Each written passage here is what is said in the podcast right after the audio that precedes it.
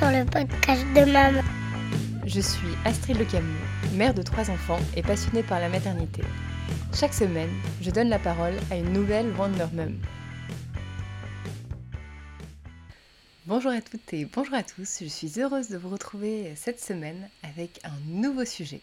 Cette semaine, on va parler du cycle menstruel de la femme et du cycle au naturel grâce à Phytofemme que j'ai découvert sur Instagram. Vous m'avez recommandé euh, ce compte Instagram, m'avez dit mais pourquoi est-ce que tu solliciterais pas euh, une interview auprès d'elle? Et c'est chose faite. Donc si vous voulez savoir comment prendre soin de vos cycles, comment détecter que quelque chose ne va pas euh, dans votre cycle, savoir ce qu'il est possible de faire pour remédier à tel ou tel problème, ça commence tout de suite avec Marie-Liesse. Bonjour Marie-Liesse, est-ce que d'abord tu peux nous dire pourquoi est-ce que tu t'appelles Phytofemme euh, sur Instagram, là où je t'ai découvert alors déjà, moi, j'ai fait beaucoup de latin et de grec. Donc, tu vois, j'ai utilisé des, vieux mots. Phyto, c'est tout à fait les plantes, tout simplement. Et, euh, je voulais vraiment mettre la femme euh, au cœur de, de, bah, de, tout mon travail. Et c'est pour ça que j'ai cumulé les plantes et les femmes, puisque c'est exactement ce que je fais comme boulot, tu vois. D'accord. Et alors, phyto, j'imagine que ça se rapporte à phytothérapie? Qu'est-ce que c'est que la phytothérapie? Alors, moi, tu vois, je suis formée en phyto et en aroma. Donc, comme tu dis très bien, la phytothérapie, c'est s'occuper des gens avec les plantes. Hein, c'est soigner avec les plantes. Maintenant, on va dire, voilà, le mot soigner est un peu compliqué à utiliser pour nous, mais voilà, prendre en charge les gens, accompagner les gens avec les plantes et euh, tout ce qui va être aromathérapie, euh, on en reparlera sûrement. Ça, c'est des huiles essentielles, pour que ce soit bien clair pour tout le monde. D'accord. Et comment est-ce que tu en es venu à te dire je vais lancer Phytofemme, je vais lancer quelque chose qui va prendre soin des femmes et de leur cycle, mais ça, on en reparlera plus tard, avec les plantes. Comment est-ce que tu as eu l'idée, l'envie de faire ça? Alors moi, je suis infirmière de formation, donc j'ai toujours baigné dans le milieu médical. C'est quelque chose que j'aimais beaucoup et c'est vrai que j'étais un peu triste de devoir arrêter pour m'occuper de mes enfants. Et puis en fait, avec mon homme, on, accompagne des couples depuis presque dix ans pour euh, leur faire leur apprendre à comprendre leur cycle, etc. Vraiment en couple, tu vois, leur, gérer leur fertilité au naturel notamment avec la méthode Billings. Hein, c'est ce quoi, voilà, nous on est formés à cette méthode-là. Et euh, on avait la chance d'être à Paris et du coup on formait une cinquantaine de couples par an, ce qui est assez énorme en fait. Et euh, petit à petit, sur les dix ans de pratique, j'ai vraiment vu qu'il y avait de plus en plus de femmes qui avaient des soucis de fertilité, des cycles où en fait en le lisant bien, et ben tu vois, on, arrivait à lire en se disant bah là on voit qu'il y a des choses qui vont pas bien, ce que les médecins n'arrivaient pas forcément à détecter du premier coup d'œil, parce qu'ils sont pas formés tout simplement là-dessus. Hein. Et, euh, et je me suis dit vraiment il faut que je fasse quelque chose. Euh, les plantes, c'est venu très naturellement parce que dans la famille, on est, on est fan à plantes. Maman nous a toujours soigné avec les plantes, tu vois.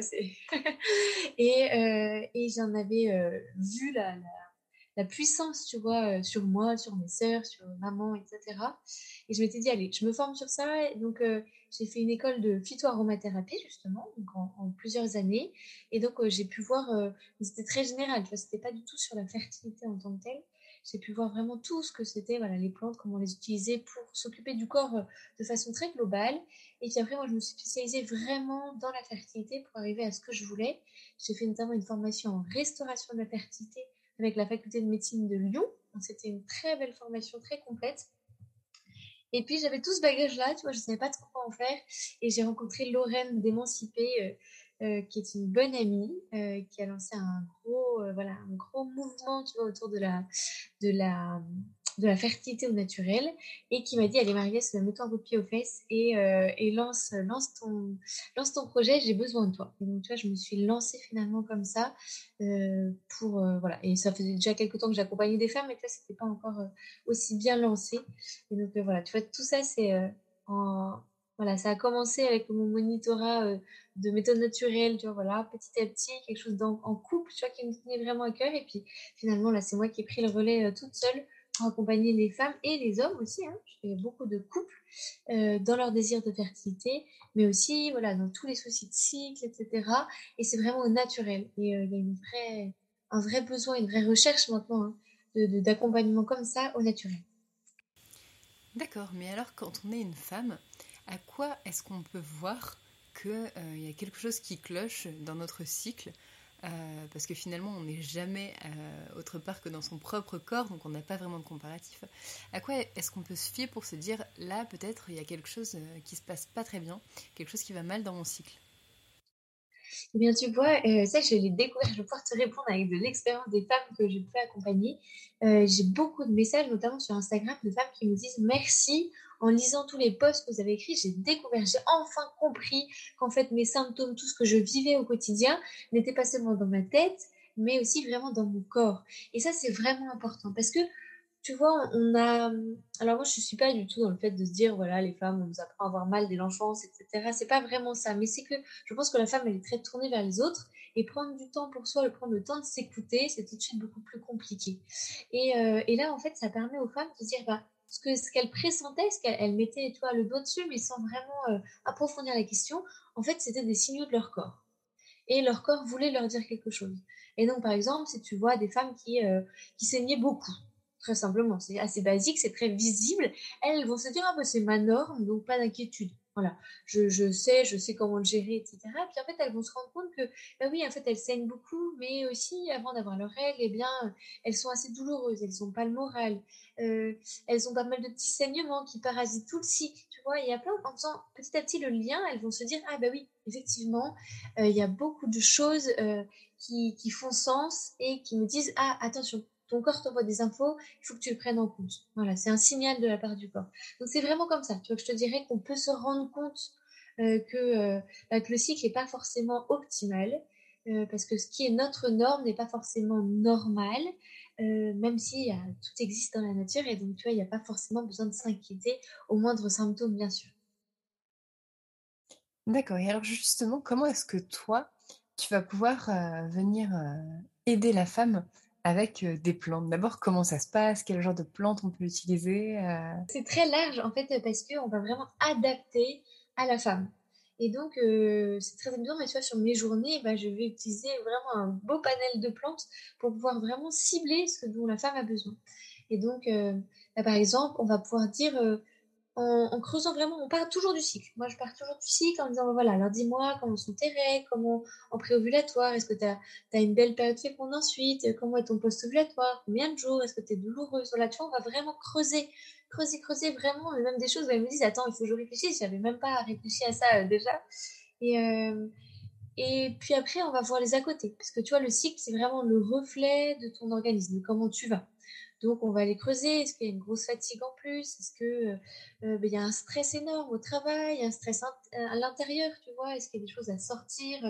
Voilà, comment, comment elle vit son quotidien? Est-ce qu'elle a un travail, par exemple, très prenant? Est-ce qu'elle a eu plusieurs grossesses, tu vois, un peu coup sur coup, qui l'ont un peu épuisée? Ce qui est normal, hein, c'est physiologique, on donne tout pour notre petit, hein, donc c'est un peu fatigant au bout d'un moment si tu ne penses pas être minéralisé. Voilà, donc tu vois, tout ça, on va vraiment creuser, et puis après, on va vraiment cibler la plante qu'il faut. Et là, c'est assez merveilleux parce que tu te dis que la nature est très bien faite. Chaque plante, euh, tu as, plusieurs grandes familles de plantes. Si tu veux, par exemple, on va partir sur les plantes qui vont apporter des œstrogènes. Donc, par exemple, ça va être pour les femmes qui ont peu ou pas de glaire, qui ont euh, des difficultés d'ovulation, qui n'ont pas beaucoup de libido, tu vois, des petites choses comme ça. Et euh, donc, on va partir de ce constat-là. On se dit, bon, bah, très bien, on va rajouter des œstrogènes pour l'aider un petit peu. Et là, en fait, en creusant, ben, tu as la plante, la grosse plante, si tu veux, qui va ajouter des estrogènes, la sauge. Voilà, très basique, mais en même temps, qui va aller aussi booster le système immunitaire, qui va aller euh, voilà, redonner le moral, etc. La sauge, elle est bien plus forte et bien plus intéressante qu'on ne le croit. Puis après, tu as d'autres plantes. Par exemple, tu as la luzerne, qui va apporter des estrogènes. Oui, bien sûr, mais qui va aussi reminéraliser beaucoup la femme, tu vois. Euh, donc, tu vois, on le donnera par exemple à une petite maman euh, qui a du mal à relancer ses cycles après une grossesse, qui est très fatiguée, ou une femme en périménopause. Tu vois, on adaptera vraiment. Et puis, tu as une troisième plante, le trèfle rouge, par exemple, qui lui va, euh, par exemple, être très intéressant pour faire baisser la LH. Donc, il va être intéressant, par exemple, dans les syndromes des ovaires polykystiques ou dans certains syndromes un peu différents métaboliques, tu vois. Euh, il va aussi basifier l'organisme. Donc pour les filles qui ont une acidité assez constante, par exemple une glaire trop acide, et qui n'ont pas beaucoup de glaire parce qu'elles n'ont pas beaucoup d'estrogène, et eh ben c'est la plante géniale. Tu vois Donc en fait, et je t'en donne trois, mais il y en a vraiment beaucoup plus qui vont pourtant seulement apporter des oestrogènes, mais en fait, il y a toujours des petites astérisques, si tu veux, euh, et qui vont permettre de cibler et de, permettre d'adapter vraiment pleinement à la, femme qui est en face de Donc, tu vois, on ne se lasse pas, on apporte vraiment nos compétences et c'est des, petits détails et c'est ça qui est beau, quoi. D'accord. Et alors, je voudrais faire un petit saut en arrière. tu disais qu'il y avait de plus en plus de femmes qui avaient des problèmes de cycle, que c'était ton constat. À ton avis, à quoi c'est dû ces problèmes de cycle? Alors, euh, toi, on était en région parisienne, donc il y a une grande chose à prendre en compte, c'est des femmes qui ont des rythmes de vie un peu de zinzin, euh, qui vont faire des très grosses journées de travail et qui sont soumises à un stress extérieur qui est quand même assez important. Donc déjà, tu vois, il y a deux mots qui vont venir, rythme de vie et le stress. Je pense que ça, c'est un peu la maladie du siècle, entre guillemets, où on va plus vite que la musique et du coup, on s'épuise. Tu vois, on va épuiser nos surrénales qui sont obligées d'être 100% tout le temps. On va épuiser notre thyroïde à force de lui demander énormément de, voilà, de réagir, de régir. Vraiment, la thyroïde, si tu veux, c'est un peu le, chef d'orchestre. Et donc, on lui demande de, gérer de façon un peu trop euh, euh, intense tout, tout, le temps, tout le temps, tout le temps. On ne peut pas être opérationnel H24, c'est pas possible. Hein. Euh, et donc, tu vois, voilà, on va vraiment épuiser son corps et du coup, on arrive à aussi quelque chose de très intéressant à prendre en compte, le fait d'être complètement déminéralisé, vidé notre alimentation, même si on mange du bio, etc., est quand même beaucoup moins riche que celle de nos arrière-grands-parents. Et, euh, et puis, on, voilà, donc on a un apport nutritionnel qui est déjà moindre et en plus, on va énormément puiser dans nos réserves. Et ça, c'est un souci aussi de la femme, tu vois, qui court dans tous les sens et qui va pas justement écouter les signaux de son corps, écouter cette fatigue un peu latente. Notamment, tu vois, quand on a un problème de thyroïde, on peut avoir une fatigue dès le matin au réveil qui te dit, oh là là, vraiment, j'ai plus de courage. Et et ça, c'est pas du tout écouté, parce que de toute façon, il faut se lever. Euh, donc, tu vois, c'est vraiment, je pense, ces trois gros points qu'on pourrait prendre. Donc, tu vois, le stress, le rythme de vie euh, qui est pas très ajusté, et cette, euh, ce, manque de nutriments, tu vois, ce manque de, carburant, si tu veux, hein, si on était des voitures, euh, qui, qui, donne ce combo, tu vois, de, baisse de fertilité. Et puis après, bien sûr, as tout ce qui est perturbateur endocrinien, notamment la pilule, tu vois, qui est quand même un gros perturbateur endocrinien, qui va, euh, voilà, quand elle est prise très longtemps, bah, parfois peut avoir un gros impact, ou même sur des femmes qui la prennent très peu, mais qui va avoir un gros impact si elles ont, par exemple, un foie un peu plus capricieux, qui va moins bien gérer cet afflux d'hormones. Voilà. Euh, on a tout ce qui est plastique dans les cosmétiques, etc. Mais voilà, le but, c'est pas de, tout, arrêter et tout, mais, vraiment de faire des bons choix euh, au quotidien pour vraiment soutenir et aider son corps euh, et donc aider sa fertilité. Parce que vraiment, je le redis, mais la fertilité n'est que le reflet de, l'état de ton organisme. D'accord. Et alors, toi, tu nous parlais un peu de ta formation. Qu'est-ce que tu as fait comme formation et euh, pour compléter cette question, ce qui va nous amener à la question, euh, quid de la médecine traditionnelle par mmh. rapport à ce que tu fais? Euh, Tu vois, je te disais, je suis infirmière. Donc, tu vois, la médecine actuelle, je l'aime bien, j'ai beaucoup travaillé avec. Voilà, c'est vraiment pas du tout le fait et pas d'aller contre, hein, c'est pas du tout le but. C'est vraiment, on va essayer d'aller l'accompagner. Et tu vois, c'est pour ça que j'ai fait donc, une formation en école de naturopathie, hein, mais moi j'ai ciblé phyto-aroma, c'est vraiment ce qui m'intéressait. J'ai fait une formation avec la faculté de médecine de Lyon. Donc là, on été formés par des gynécologues, par des médecins, des endocrinos, etc. Donc euh, vraiment, euh, j'ai bien dans la tête ce que va proposer la médecine. Et puis là, tu vois, j'ai repris encore une formation avec euh, Christophe Bernard, la d'Altea Provence, qui était un ponte en plantes. Euh, c'est une formation qui s'appelle euh, Accompagner la femme de la puberté à la ménopause, qui était une formation passionnante. Et tu vois, cette année, je recommence une autre formation avec une amie naturopathe. Voilà. Bref, c'est un peu sans fin. Euh, et, mais qui, ça nous permet en fait vraiment de, alors, soit de pouvoir, et ce que je fais beaucoup, tu vois, accompagner des femmes qui sont déjà suivies en médecine actuelle, par exemple, tout ce qui est parcours PMA, etc., sans faire de bêtises. Parce que tu vois, il y a beaucoup, il y a facilement des interactions, etc. Donc il faut vraiment se méfier. C'est pas le moment de, de, faire n'importe quoi. donc moi, je vais seulement, si tu veux, aider les femmes à euh, gérer le stress, gérer, tu vois, voilà, les à côté. En fait, je ne vais pas interférer du tout euh, dans le processus de fertilité. Voilà, c'est pas ça, c'était pas le but. Et après, j'accompagne aussi des femmes qui ont des grosses pathologies à côté. Et donc là, en tant qu'infirmière, c'est vraiment important de pouvoir voilà, vérifier tout ce qui est euh, bah, traitement, que les plantes n'interfèrent pas avec les traitements qu'elles sont en train de prendre, c'est vraiment important.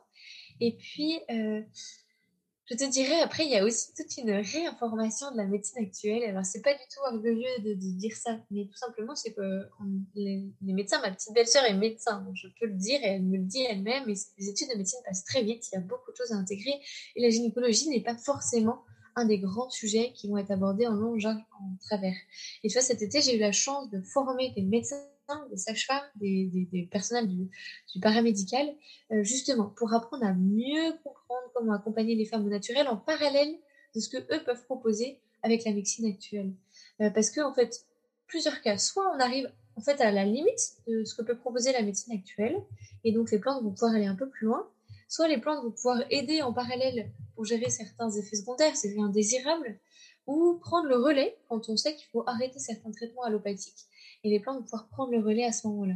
Et, euh, et je pense qu'on a, vraiment une place actuellement à ce niveau-là, en fait, non pas de de, tu vois, de d'ennemis de la médecine actuelle, vraiment, c'est pas, ce serait pas constructif du tout, mais d'accompagnement, euh, parce que déjà il y a certaines pathologies, par exemple l'endométriose où la médecine actuelle est encore très limitée, parce que c'est une maladie qui a été, euh, voilà, qui a pas, pas du tout découvert récemment, mais qui a été gérée par la médecine, on va dire assez récemment. Et voilà, donc petit à petit, creuse, moi, tu vois, en, en 4 ans de, de, travail, je vois que la médecine actuelle a fait des progrès énormes pour accompagner ces femmes-là. Mais voilà, on arrive quand même à, certaines limites, et même nous, on a certaines limites. Par exemple, tout ce qui est ouvert polykystique aussi, tu vois, c'est tellement global que la médecine actuelle parfois n'arrive pas à prendre tous les côtés. Donc, nous, on va un peu compléter, tu vois, pour que les traitements qu'elle prennent soient beaucoup plus efficaces et qu'on arrive avec les meilleurs résultats. Voilà, tu vois, c'est vraiment dans cette optique-là que moi, je veux travailler et que j'ai la chance de travailler avec pas mal de médecins, notamment des gynécologues. Et c'est vrai que c'est un vrai régal et en fait, les femmes sont bien mieux prises en charge de cette façon. Euh, alors, tu sais, j'ai annoncé sur mon compte Instagram euh, qu'on allait faire euh, un enregistrement ensemble. Donc, j'ai eu pas mal de questions que les femmes voulaient te poser. Donc, je vais t'en poser quelques-unes parce qu'il y en a beaucoup qui se recoupent. Une des principales préoccupations, c'est comment gérer un syndrome prémenstruel. Oula, j'ai du mal à la sortir celle-là. Un peu trop marqué c'est-à-dire avec euh, des grosses douleurs, des moments de déprime, euh, tout ça. Eh bien, il faut comprendre que le syndrome prémenstruel va être le reflet de plusieurs choses. Il va être le reflet déjà de la qualité de l'ovulation, de ton stress, euh, de la qualité de la progestérone qu'on va pouvoir réussir à produire. Et notamment, il faut comprendre pourquoi, euh, comment est produite la progestérone et qu'est-ce qui va interférer. Il y a beaucoup de choses qui vont interférer. Donc, je te dis, si l'ovulation est de moins belle qualité, donc il y a peu d'œstrogène par exemple, on aura peu de progestérone. Et donc, dans ces cas-là, on aura un syndrome prémenstruel assez marqué. Euh, et le fait de remonter, tu vois, les oestrogènes permettra de remonter la progestérone. Une deuxième chose qui va euh, abîmer, on va dire, notre progestérone, qui va la faire baisser, c'est l'inverse. Quand il y a trop d'œstrogène, donc l'hyperoestrogénie, eh bien, euh, la, progestérone va être complètement écrasée. Et donc ça, ça va être, euh, ça va être intéressant notamment de travailler autour du foie de la femme, tu vois, pour aider à évacuer, éliminer le mieux possible ces oestrogènes là qui sont trop présents dans l'organisme. Donc on va vraiment réguler, cet apport, soit en en apportant si c'est la situation précédente, soit en en, en, en permettant d'en éliminer beaucoup plus rapidement pour que notre progestérone soit bien. Il y a plusieurs autres choses. Il y a la thyroïde aussi qui va être très importante à prendre en compte et celle-là on l'oublie trop souvent maintenant alors qu'elle est très importante. La, progestérone est très très sensible à l'apport en T3. La T3 c'est une hormone qui est sécrétée par euh, la progestérone euh, et qui va être métabolisée dans l'organisme. Et donc si elle n'est pas bien métabolisée, si euh, par exemple la thyroïde n'en sécrète pas assez, euh, et le corps en fait en, métabolise pas assez, eh bien on va avoir aussi une progestérone qui va se casser la figure très très vite à la fin du cycle. Donc c'est des femmes qui vont être très mal si tu veux euh, 4-5 jours, voire 10 jours avant l'arrivée des règles, ce qui est quand même assez long et assez enquiquinant. Et un autre point, et c'est la majorité des femmes actuellement, c'est qu'en fait la progestérone, elle a le même précurseur, ou alors plus exactement, pour te dire exactement les choses, le cortisol est dans quel sens C'est la progestérone qui est un précurseur de la du cortisol. Et le cortisol, qu'est-ce que c'est? Le cortisol, si tu veux, c'est l'hormone qui va permettre de gérer le stress en interne. Donc quand tu as un gros stress à, gérer, et eh ben, le corps va sécréter énormément de cortisol pour réussir à gérer ce stress et à éviter que bah, on soit trop mal ou que ça détériore trop les cellules, etc. Parce que le stress va vraiment oxyder, tu vois, c'est pas du tout positif pour l'organisme. Hein. Et euh, du coup, si tu as tout mangé, si tu veux, ta, progestérone euh, pour, euh, pour gérer ton cortisol, eh bien, tu n'en auras pas pour ton, assez pour ton cycle. Et donc, on aura un syndrome prémenstruel très marqué. Il y a des filles qui vont même se rendre compte, et c'est très juste, et c'est beau de pouvoir se rendre compte de ça, que quand elles sont trop stressées, etc., eh ben, elles vont avoir un post-ovulatoire, par exemple, qui va se raccourcir ou elles vont se mettre à saignoter, tu vois, longtemps avant leur règle. Donc voilà, c'est des petites choses. Bien sûr, après, on aura les plantes qui vont nous aider. Tu vois, il y a de très belles plantes comme l'alchemille, par exemple, le gâtillier, rien que l'huile d'onagre déjà, qui vont pouvoir être très, très aidants à ce niveau-là. Mais déjà, en fait, euh, le fait de, bah, de comprendre un peu pourquoi est-ce qu'on n'est pas bien, est-ce qu'il y a trop de stress à gérer à côté, est-ce qu'on a voilà, trop de choses dans la tête, etc. Euh, et puis réguler le foie aussi, eh bien on arrive souvent à déjà bien diminuer les symptômes prémenstruels. Comment est-ce que toi tu arrives à déterminer euh, la cause d'abord?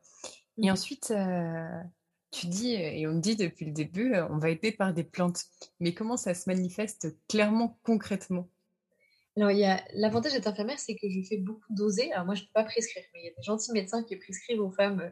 Et moi, je vais, je vais récupérer les, les analyses sanguines. Et pour l'infirmière, on, peut, tu vois, on a la capacité de les analyser.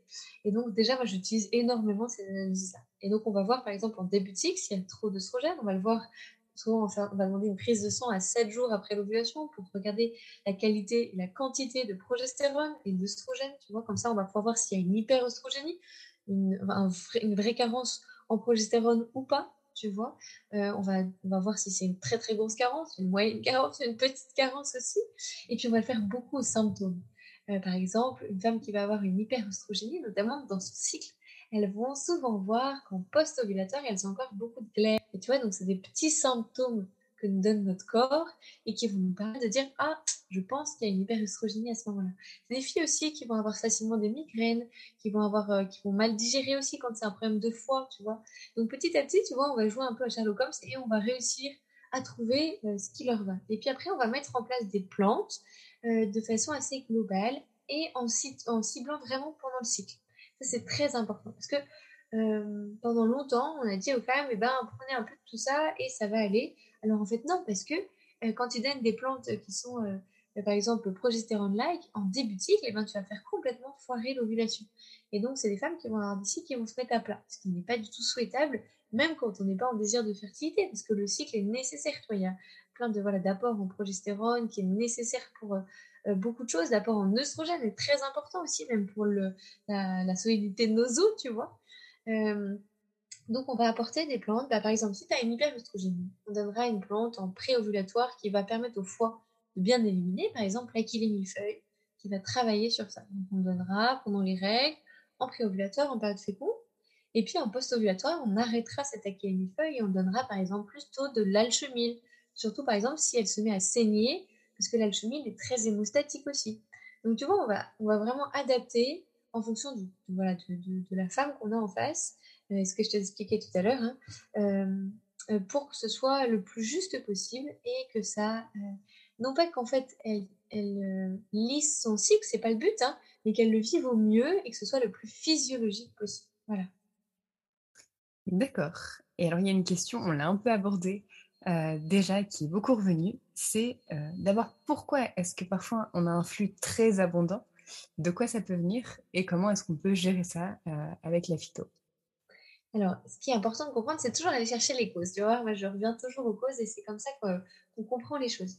Alors, euh, les règles, elles sont tributrices, elles sont tributaires, pardon, de quoi? Eh bien, alors, des oestrogènes d'abord qui vont faire gonfler ton endomètre. Et ensuite, la progestérone qui va prendre le relais, elle, elle va pas faire gonfler l'endomètre, elle va tout simplement le rendre, si tu veux, intelligent. Alors, c'est un peu compliqué d'expliquer ça comme ça, mais si tu veux, on va prendre l'exemple du, je prends souvent, euh, des avalanches. Alors là, c'est l'inverse parce que ce que fait la nature est moins bien ce que fait l'homme. Mais bref, quand on va euh, laisser faire euh, toute seule une avalanche, tu vas voir que bah, ça va partir et en fait, ça va, bah, ça va faire un peu n'importe quoi. Et donc, on va avoir des avalanches qui vont faire beaucoup de dégâts. Donc, c'est ça, c'est, si tu veux, c'était tes règles euh, quand les œstrogènes ont bien gonflé, mais que la progestérone n'a pas pris le relais. Donc, c'est un peu les chutes du Niagara. À l'inverse, quand on va les dynamiter, les plaques, si tu veux, de, de, de neige, et eh bien là, l'avalanche va être gérée et va bien se faire. En fait, la progestérone, c'est exactement la même chose. La progestérone, elle va aller irriguer euh, l'endomètre et donc permettre, euh, une, un peu comme la dynamite, de gérer ce qui va se passer à la base euh, de l'endomètre. Elle va permettre tout simplement que les micro-hémorragies se terminent le plus vite possible. En fait, en prolabant très très très vite les petites veines qui vont euh, irriguer l'endomètre. Et donc, au lieu que ça se, tu vois, que ça, le, flux ne s'arrête pas, et eh ben hop, tu vois, les mini-hémorragies vont se terminer très vite. Donc, tu vois, si par exemple tu as beaucoup d'oestrogène, eh bien tu auras un flux très important. Mais si tu as suffisamment de progestérone en regard, et eh ben ça ira. Tu auras juste un flux très important, mais pas des saignements hémorragiques. Quand je parle de saignements hémorragiques, c'est vraiment les femmes qui se disent oh, ça coule, ça coule, ça coule, ça coule, et ça ne s'arrête pas, tu vois. Et c'est trop. Et elles remplissent en, une demi-heure, elles peuvent remplir une cup, par exemple, une serviette hygiénique. Hein. Euh, à l'inverse, si par exemple elles ont des oestrogènes normaux, mais que la progestérone ne fait pas bien son travail, eh ben elles auront un flux pas trop important, mais complètement hémorragique. Donc, tu vois, en posant les questions à la femme, etc., on va essayer de se dire alors qu'est-ce que ça peut être, à quoi ça peut être dû?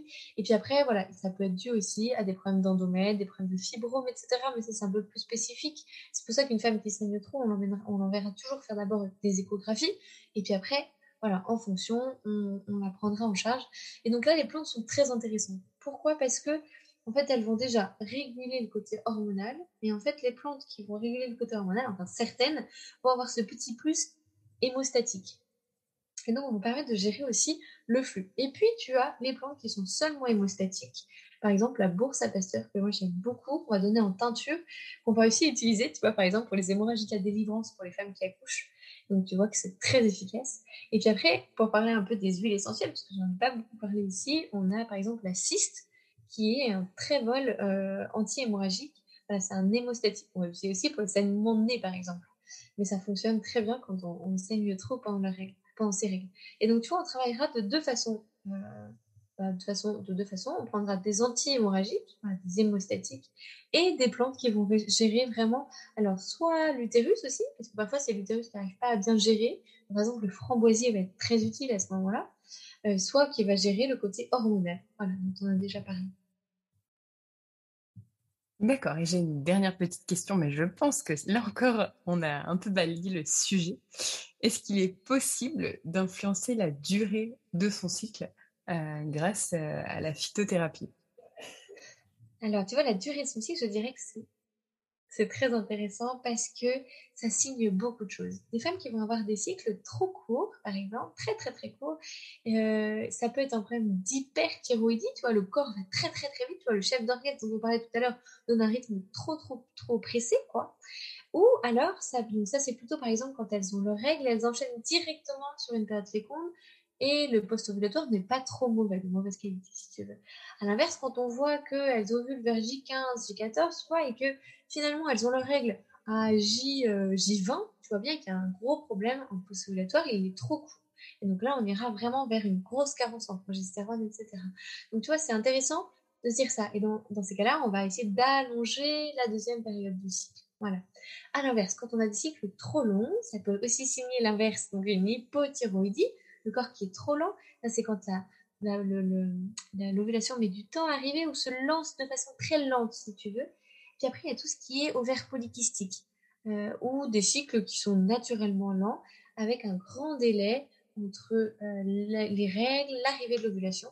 Alors, soit il y a beaucoup de, faux départs, si tu veux, donc elles se disent Ah, ben j'ai de la glaire et tout, ça y est, je pense ma période féconde, puis ça s'arrête, puis ça redémarre, puis ça s'arrête. Ou alors il y a un grand vide et puis l'ovulation se, met, se lance au bout d'un. Dans ces cas-là, on va essayer de raccourcir ce temps, soit en travaillant sur la thyroïde, soit en travaillant avec des plantes qui vont relancer. La les millefeuilles dont on a parlé tout à l'heure est très efficace dans ces cas-là. Euh, et puis, si un, ce sont des ovaires polykystiques, on va les décongestionner, on va les parler, si tu veux, aux ovaires, on va aller les booster, en fait, tout simplement, on va leur dire, allez les gars, il faut aller bosser euh, un peu plus rapidement, ne vous endormez pas en première partie voilà. Donc, tu vois, on va vraiment gérer, on va les gérer aussi au niveau des hormones qui viennent du cerveau, donc tout ce qui est FSH, LH, on va souvent les faire descendre la LH, puis la faire remonter quand il faut qu'elles se mettent à bosser. Voilà. Tu vois, on va vraiment jouer un petit peu avec les, hormones, les plantes qu'on a. Et c'est vrai que c'est un beau, euh, un beau challenge, tu vois, de, faire bouger les cycles. Mais effectivement, dans les deux cas, euh, ça peut être intéressant soit de les rallonger, soit de les raccourcir un peu. D'accord. Et alors, on aurait dû commencer par là, mais on va finir par là. Euh, pour toutes les femmes, et je sais qu'il y a certains maris qui écoutent, donc pour toutes les personnes qui nous écoutent et qui auraient un peu séché les cours de SVT, est-ce que tu peux rappeler comment est-ce un cycle euh, classique, disons un cycle idéal, même si toutes les femmes sont différentes, doit euh, se passer Sur combien de temps? Quelles sont la période des cycles normaux? Alors, c'est une, question assez, euh, embêtante, entre guillemets, parce que justement, on n'aime pas trop cataloguer, on n'aime pas trop mettre dans des cases les cycles. Donc, on va parler de cycle médian. Il n'y a pas de cycle normal ou il n'y a pas de cycle anormal. Euh, sur un cycle médian, si tu veux, eh bien, on va avoir euh, une, durée de règle entre 3 et 5, 6, 7 jours, tu vois. On va avoir ensuite un préovulatoire qui va durer voilà, quelques petits jours. Ça, c'est pas très important en soi.